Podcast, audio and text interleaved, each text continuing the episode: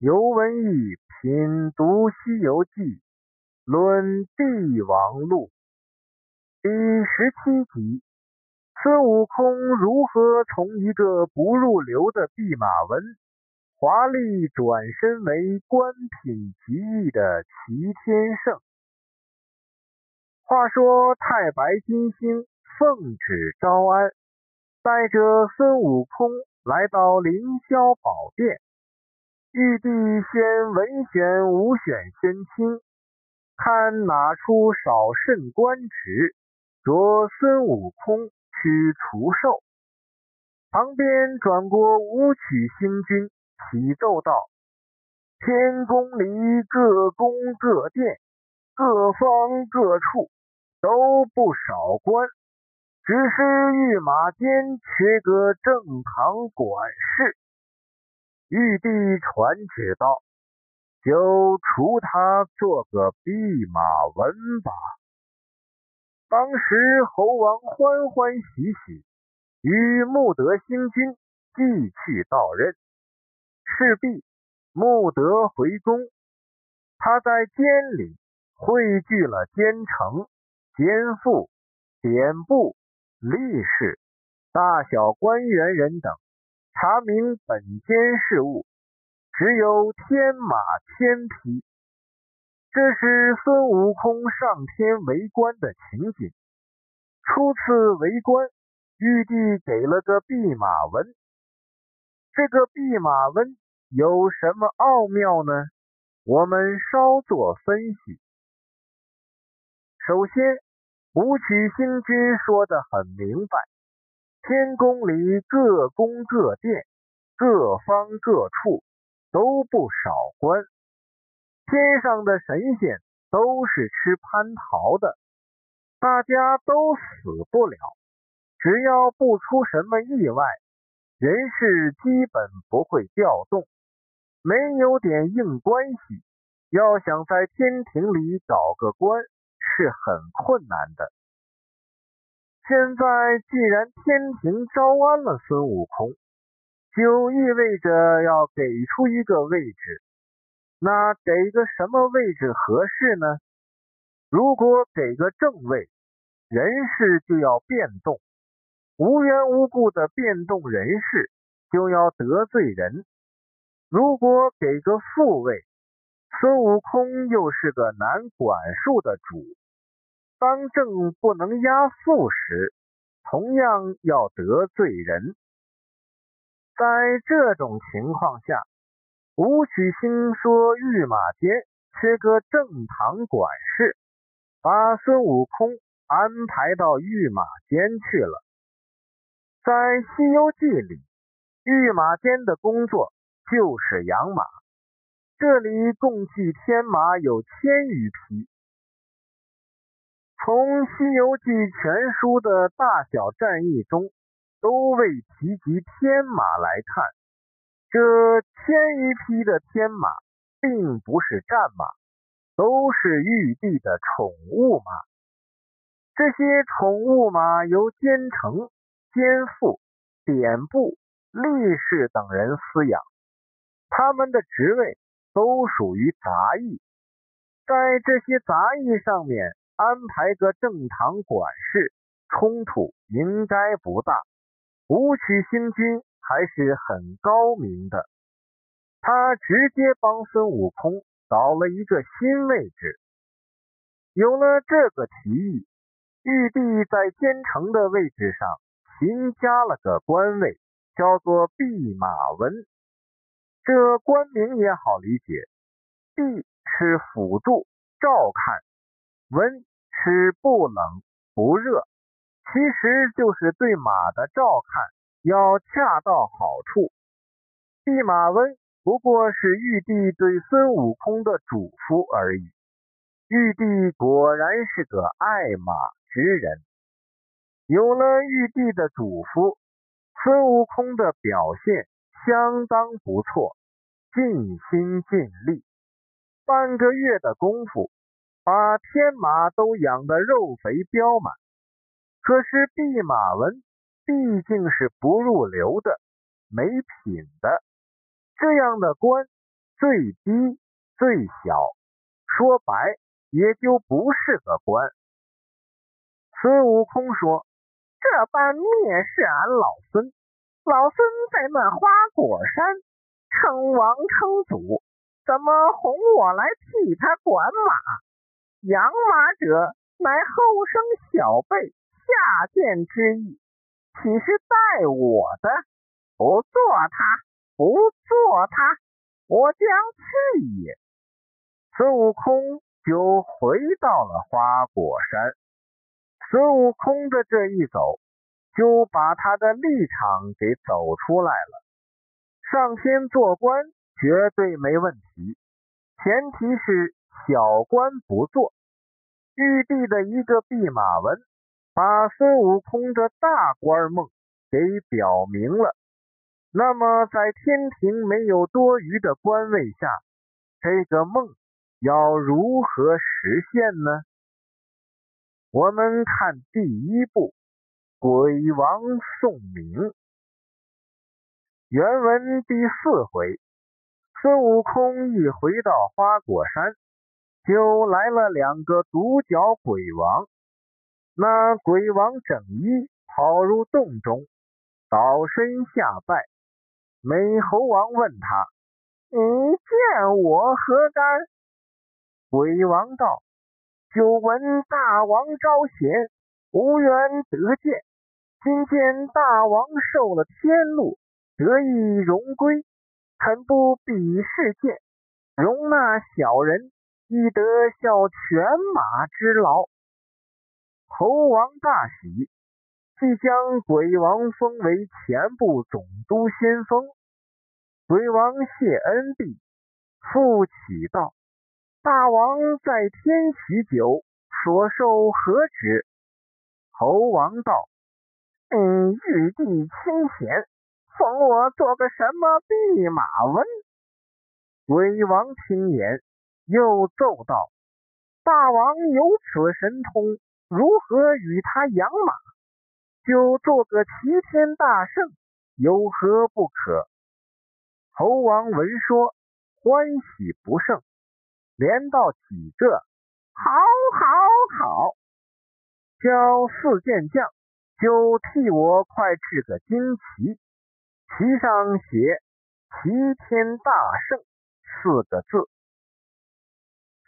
从这段原文来看，这两鬼王是看孙悟空受了天禄才来投靠的，他们早不来，晚不来。正好在孙悟空封官之后来，不过这里面的一句对白否定了他们的目的，是哪一句呢？猴王说：“玉帝清闲，封我做个什么弼马温？”鬼王听言，又奏道：“大王有此神通，如何与他养马？”就做个齐天大圣，有何不可？不管鬼王是怎么知道弼马温就是养马的，从齐天大圣四个字而言，顾名思义就是堪比天齐。在常理下，孙悟空罢官，再自封齐天大圣。这叫做大逆不道，后果将非常严重，唯有死路一条。如果鬼王的目的只是来投靠的话，他们是不会给孙悟空起什么齐天大圣的。这名字等于把自己往死路上推嘛。由此可以确认。这两个鬼王真正的目的只有一个，就是来给孙悟空送名字的。武曲星君说过，天庭里没有多余的官位了。假设玉帝要明封的话，也没有什么大官可封。于是玉帝效仿弼马温，设立个新官位。这个新官位就是齐天大圣。齐天大圣经鬼王之口变成了孙悟空的名。正所谓有名无分皆是虚，没有玉帝的敕封，齐天大圣就是个虚名。如何把个虚名落到实处，是玉帝接下去要做的。怎么做呢？我们看第二步，李靖出征。原文第四回写。却说那玉帝次日设朝，只见张天师引御马监监丞监父在下拜奏道：“万岁！新任弼马温孙悟空因嫌官小，昨日返下天宫去了。”正说间，又见南天门外增长天王率领天兵。一奏道：“弼马温不知何故，走出天门去了。”玉帝闻言，即传旨：“夺两路神将，各归本职，真遣天兵，擒拿此怪。”颁布中闪上托塔李天王与哪吒三太子，月班启奏道。万岁！微臣不才，请旨降此妖怪。玉帝大喜，即封陀塔天王李靖为降魔大元帅，哪吒三太子为三台海会大神，即刻行师下界。玉帝遣兵擒怪，非常的合理。孙悟空原先闹过龙宫，闯过地府，这都已经是死罪了。现在又嫌官小，反下天宫去，玉帝总要有所表现吧？但是李天王请命时，玉帝大喜，这就有点奇怪了。一个臣子请命，用得着大喜吗？难道除了李靖，玉帝无兵可派吗？显然这是不合理的，因此李天王的身份就是个关键。李天王有三个儿子，长子金吒在如来手下做护法，次子在观音座下当徒弟。三子哪吒是三台海会大神，留在天王身边。从长子和次子在如来身边来看，李天王和佛教是有关系的。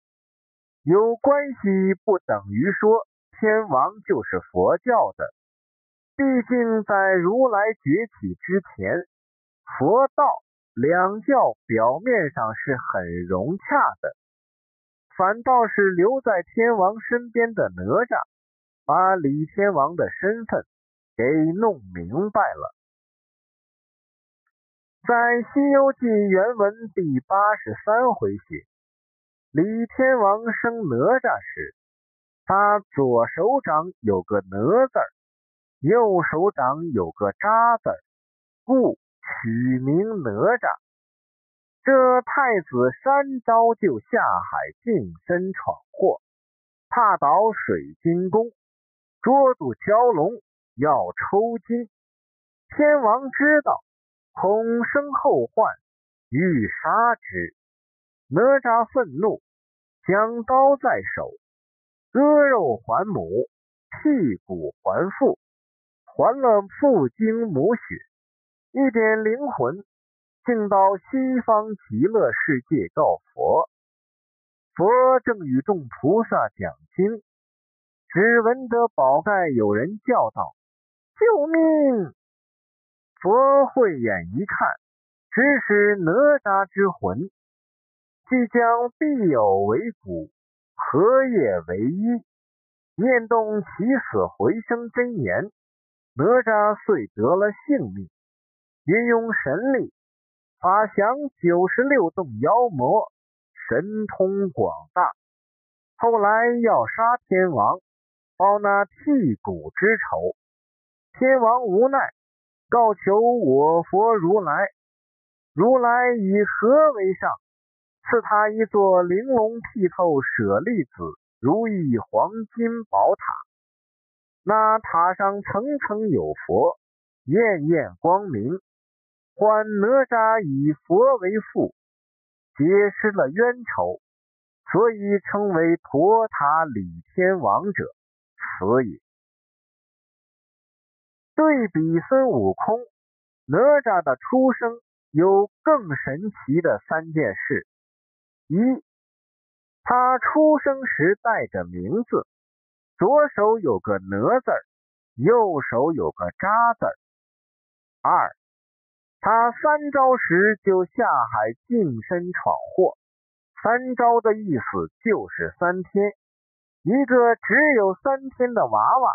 可以踏倒水晶宫，捉住蛟龙，神通非凡。三，他死后直接到西方极乐世界告佛。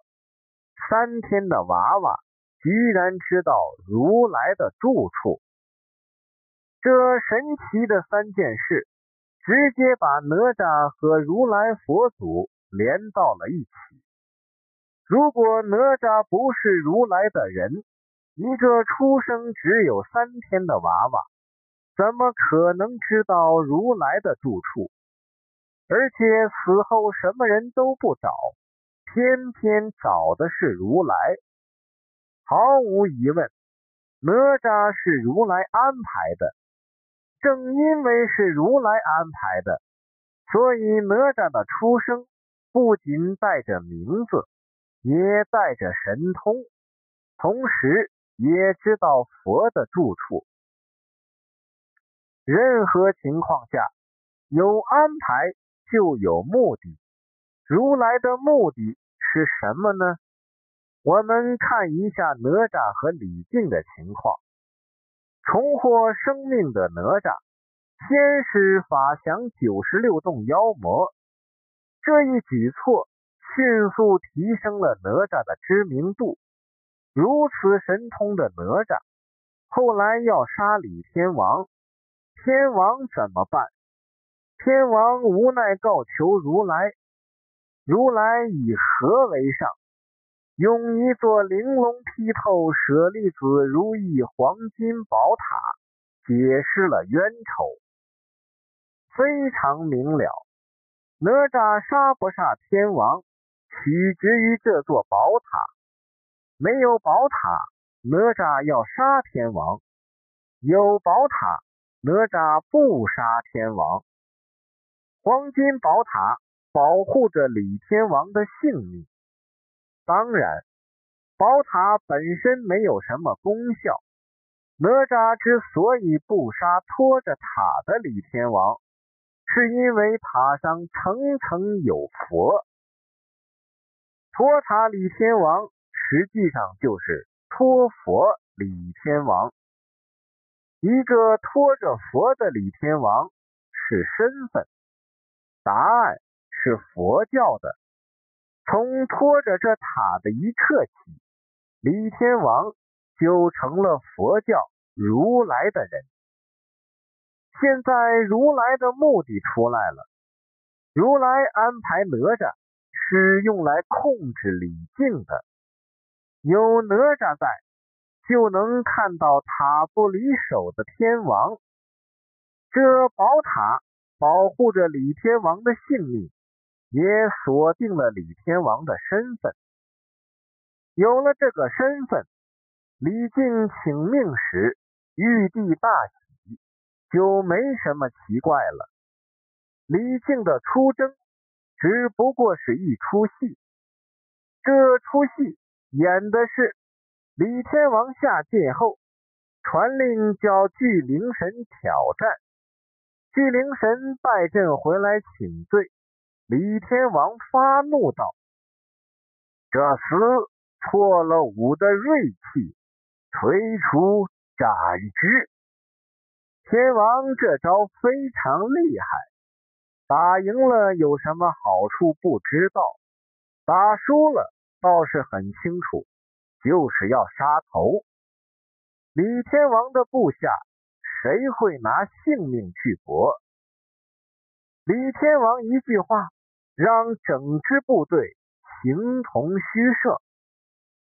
这个时候，哪吒的戏就来了。太子请命拜告：“父王息怒，且请恕巨灵之罪，待孩儿出师一遭，便知深浅。”哪吒和孙悟空过了过场，回来道：“弼马温真个有本事，孩儿这般法力，也战他不过。他洞门外竖一杆旗。”上写“齐天大圣”四字，亲口夸称，叫玉帝就封他做齐天大圣，万事俱休。若还不是此号，定要打上凌霄宝殿。天王道：“既然如此，且不要与他相持，且去上界，将此言回奏。”再多遣些天兵捉拿这厮，未为迟也。哪吒的败阵结束了这次出征。这次出征征出的结果就是，孙悟空真的很强大。他要玉帝封他做齐天大圣。有了这出戏的铺垫。玉帝就为他的封官找到了借口，怎么封的呢？我们看第三部《玉帝的封官》原文第四回，李天王带着这个结果启奏玉帝，玉帝闻言惊讶道：“这妖猴胆敢这般狂妄，着众将。”即可阻止。正说间，帆布中又闪出太白金星，奏道：“那妖猴只知出言，不知大小，与家兵与他争斗，想一时不能收服，凡有劳师，不若万岁大舍恩慈，还降到招安的旨意。”就叫他做个齐天大圣，只是加他个空闲，有官无路便了。玉帝道：“怎么唤作有官无路？”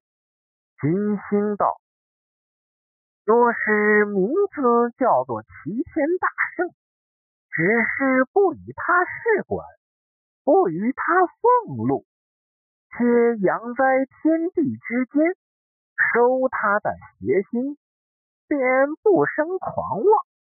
数乾坤安清，还余得以清明也。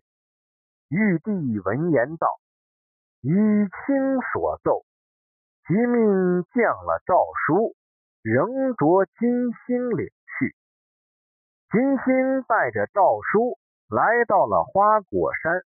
悟空笑道：“前番动劳，今有蒙爱，多谢多谢。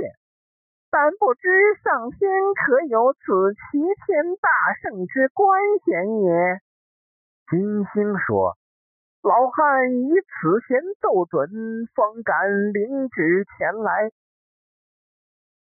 天上本来没有什么齐天大圣的官衔。”金星以此弦奏准，奏准了的齐天大圣究竟是什么？众仙卿一无所知。太白星很有技巧的把齐天大圣定义为有官无禄，就像现在谁谁谁在什么地方的名誉什么一样。说有权吗？没什么权，说没权吗？又有权。这样一来，朝廷中的其他官员也就没什么意义。要不然大家都去学孙悟空，天庭不就大乱了？玉帝和金星故技重施，一唱一和，以劳师动众为由，再次让孙悟空上了天。有了弼马温之见，齐天大圣不会是小官，有多大呢？玉帝说。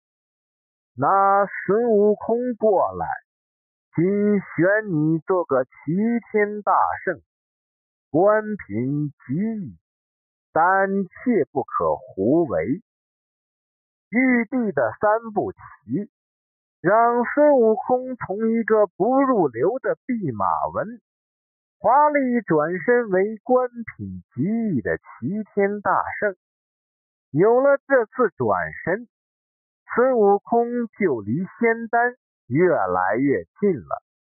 可话说回来，离得近不等于就吃得到，吃得到也要有技巧。那么孙悟空又是怎样去吃的仙丹呢？我们下回再说。